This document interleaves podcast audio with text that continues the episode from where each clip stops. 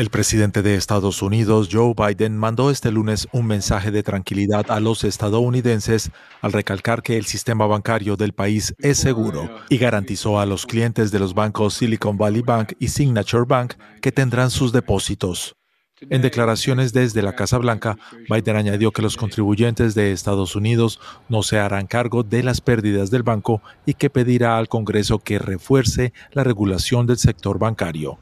Las dos quiebras bancarias son las peores en la historia del país, por lo que aumenta el temor de otra crisis financiera como en 2008. El presidente Gustavo Petro celebró este lunes el inicio de un segundo proceso de paz en Colombia, luego de que la Fiscalía del país suspendiera a pedido del mandatario 19 órdenes de captura contra disidentes de la extinta guerrilla FARC. Se espera que este proceso, a diferencia del que se realiza con la guerrilla del Ejército de Liberación Nacional ELN, se lleve a cabo en el país. El Papa Francisco conmemoró este lunes el décimo aniversario de su pontificado con una serie de entrevistas y un podcast en el que critica a los estados totalitarios, en particular a la Nicaragua de Daniel Ortega, que amenaza con suspender sus relaciones con el Vaticano. El jesuita argentino Jorge Bergoglio se convirtió el 13 de marzo de 2013 en el primer papa latinoamericano de la historia.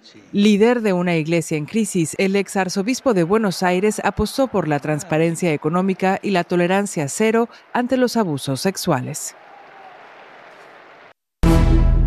Alemania quiere abrir un nuevo capítulo en las relaciones germano-brasileñas, especialmente en materia medioambiental. Así lo dijo el ministro de Economía alemán, Robert Habeck, en Belo Horizonte, sede del Encuentro Económico Brasil-Alemania.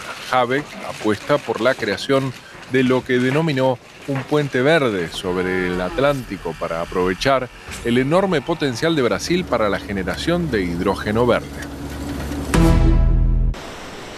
Perú declaró este lunes el estado de emergencia en 18 distritos de Lima y 4 de la vecina Callao por un plazo de 60 días para atender de forma inmediata las inundaciones y el riesgo de daños por las intensas lluvias pronosticadas por el ciclón Yacú.